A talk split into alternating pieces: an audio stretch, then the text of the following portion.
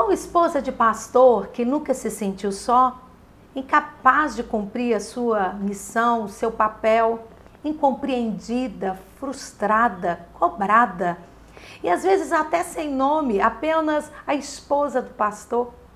Sabe, minha querida, a nossa missão é maior do que a nossa capacidade. Por isso precisamos gastar tempo com Deus em oração e leitura diária da Bíblia. Só assim Deus nos fortalecerá para que sejamos tudo aquilo que Ele quer de nós.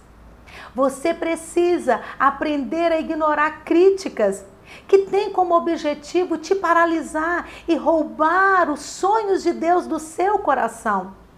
Entregue tudo isso nas mãos de Deus. Ele sabe o que fazer com estas coisas. Quando você se sentir só e as pessoas te abandonarem, Deus lhe apresentará um amigo fiel, o Espírito Santo. E você aprenderá a depender apenas dele.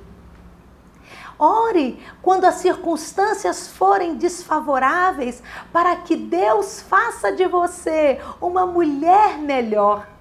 A sua missão inicial é cuidar do seu marido, dos seus filhos e da sua família. E se ele quiser, quando e na hora que ele desejar, ele vai te usar. E jamais se esqueça, minha querida, você não é apenas uma esposa de pastor, você é filha do rei, é uma princesa. E nós estamos juntas nessa.